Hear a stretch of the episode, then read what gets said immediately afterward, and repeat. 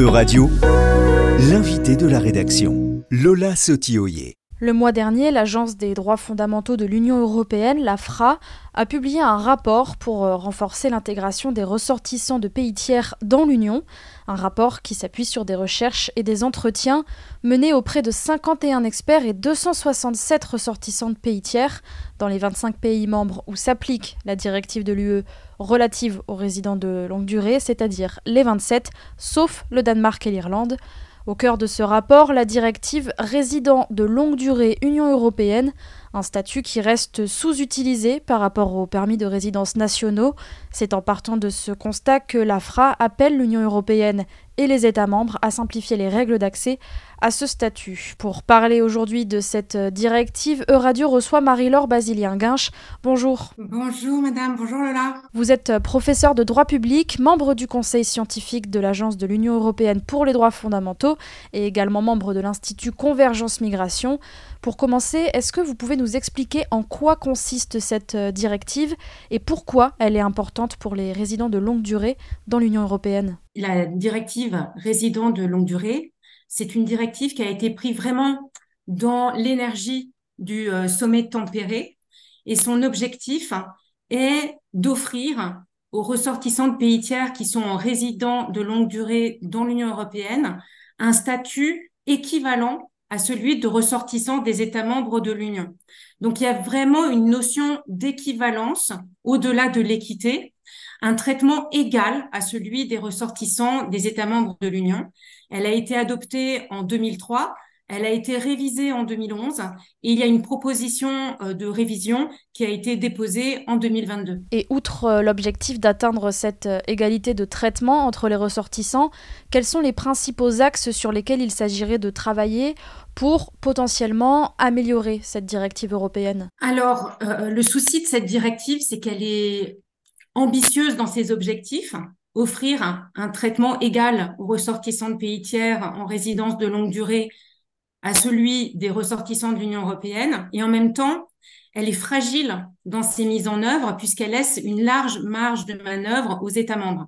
Et finalement, ce statut a une faible attractivité puisqu'il a été concurrencé par les statuts nationaux de résidents de longue durée. Euh, cette concurrence, elle est due à plusieurs éléments. Euh, d'abord, les exigences pour obtenir le statut national de résident de longue durée sont beaucoup moins importantes que celles qui sont imposées pour obtenir le statut de résident de longue durée Union européenne. Ensuite, les administrations ont tendance à favoriser le statut national par rapport au statut européen.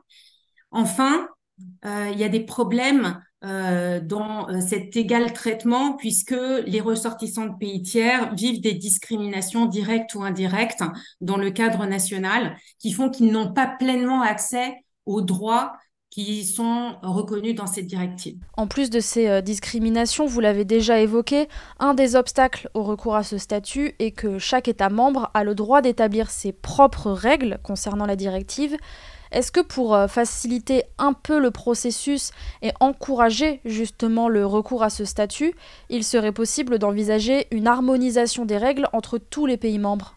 Alors, euh, l'harmonisation, elle va passer par des règles moins souples dans la directive, c'est-à-dire des règles plus rigides, c'est-à-dire un accompagnement plus strict dans la manière dont les États membres vont être encadrés dans leur mise en place du statut de résident de longue durée Union européenne. Ça apparaît en fait dans la proposition de modification de la directive qui a été déposée par la Commission. Ça apparaît encore plus dans le rapport de la Commission Libé du Parlement européen où on voit bien une insistance pour limiter la marge de manœuvre des États membres, une insistance également pour renforcer l'obligation d'information des ressortissants de pays tiers sur l'existence de ce statut de résident de longue durée Union européenne et sur les avantages de ce statut.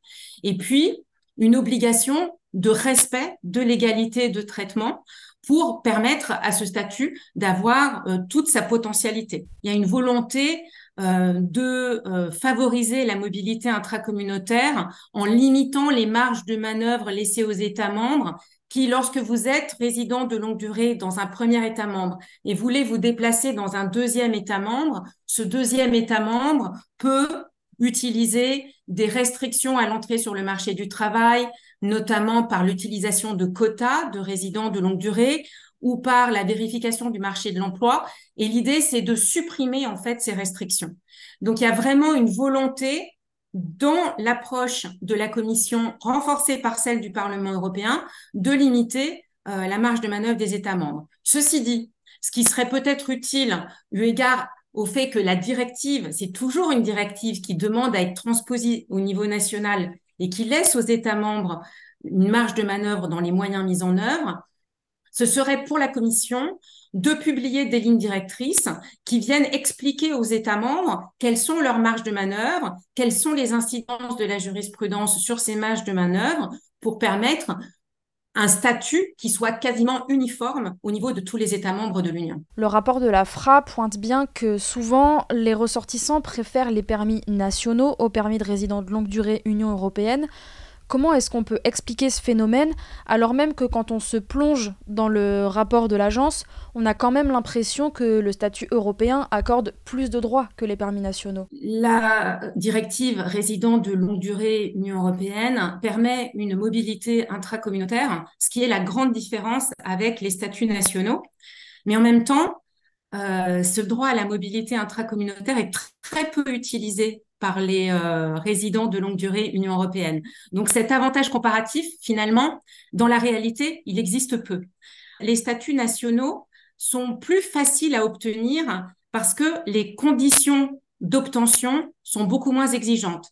Alors par exemple, pour euh, obtenir le statut de résident de longue durée Union européenne, il faut une résidence, un séjour légal ininterrompu de cinq années. Or, dans certains États membres, euh, une telle exigence de durée euh, existe, mais moins importante, voire n'existe pas. Euh, pour obtenir le statut de résident de longue durée Union européenne, il faut des revenus stables, réguliers et suffisants. C'est une exigence qui, pour certains États membres, va se traduire par la demande de documents sur une année, voire sur cinq années, ce qui ne va pas être demandé pour un statut national de résident de longue durée. Ensuite, on va demander aux ressortissants de pays tiers qui veulent bénéficier de, euh, ce statut de résident de longue durée de l'Union européenne euh, de disposer d'une assurance maladie, ce qui n'est pas nécessairement demandé pour les statuts nationaux. On va leur demander aussi des exigences en termes de logement, euh, une exigence de logement qui est appréciée au niveau local, ce qui entraîne d'importantes disparités entre les États membres et entre les collectivités territoriales des États membres. Et souvent, les États membres vont aussi exiger pour le statut de ressortissant euh, de pays tiers résidents de longue durée Union européenne une intégration qui va se traduire par la manifestation de la connaissance de la langue et de la maîtrise des valeurs de la société d'accueil, ce qui ne va pas nécessairement être demandé pour un statut de résident de longue durée nationale. Donc on voit bien que le statut national est plus facile à obtenir que le statut européen. Et c'est pourquoi, euh, dans la proposition de réforme, l'idée est de caler les deux, c'est-à-dire que les exigences qui sont posées pour le statut national soient les mêmes qui sont posées pour le statut européen pour limiter en fait la marge de manœuvre des États membres dans la mise en œuvre de cette directive résident de longue durée Union européenne. Pour conclure, quelle est la principale ambition de cette euh, révision de la directive résident de longue durée de l'UE Il faut vraiment prêter attention non seulement à l'harmonisation, il faut aussi faire vraiment attention à l'objectif de la directive. Au départ, en 2003, l'objectif de la directive, qui a été repris en 2011, c'était vraiment l'intégration des ressortissants de pays tiers. C'est parce qu'ils ont un statut de résident de longue durée que ces ressortissants peuvent s'intégrer dans la société des États membres de l'Union européenne. Or, dans la proposition de réforme, on voit plutôt l'attractivité des talents. Et je pense que là, on perd vraiment l'idée initiale qui est vraiment l'intégration des ressortissants de pays tiers. Et si je pouvais demander aux législateurs européens euh, d'intervenir sur ce sujet, ça serait vraiment de réaffirmer cet objectif d'intégration. Merci Marie-Laure Basilien-Guinge. Vous êtes, euh, je le rappelle, professeur de droit, membre de l'Institut Convergence Migration et également membre du conseil scientifique de l'Agence des droits fondamentaux de l'Union européenne. Merci d'avoir pris le temps de répondre aux questions de radio. Euradio vous a présenté l'invité de la rédaction. Retrouvez les podcasts de la rédaction dès maintenant sur euradio.fr.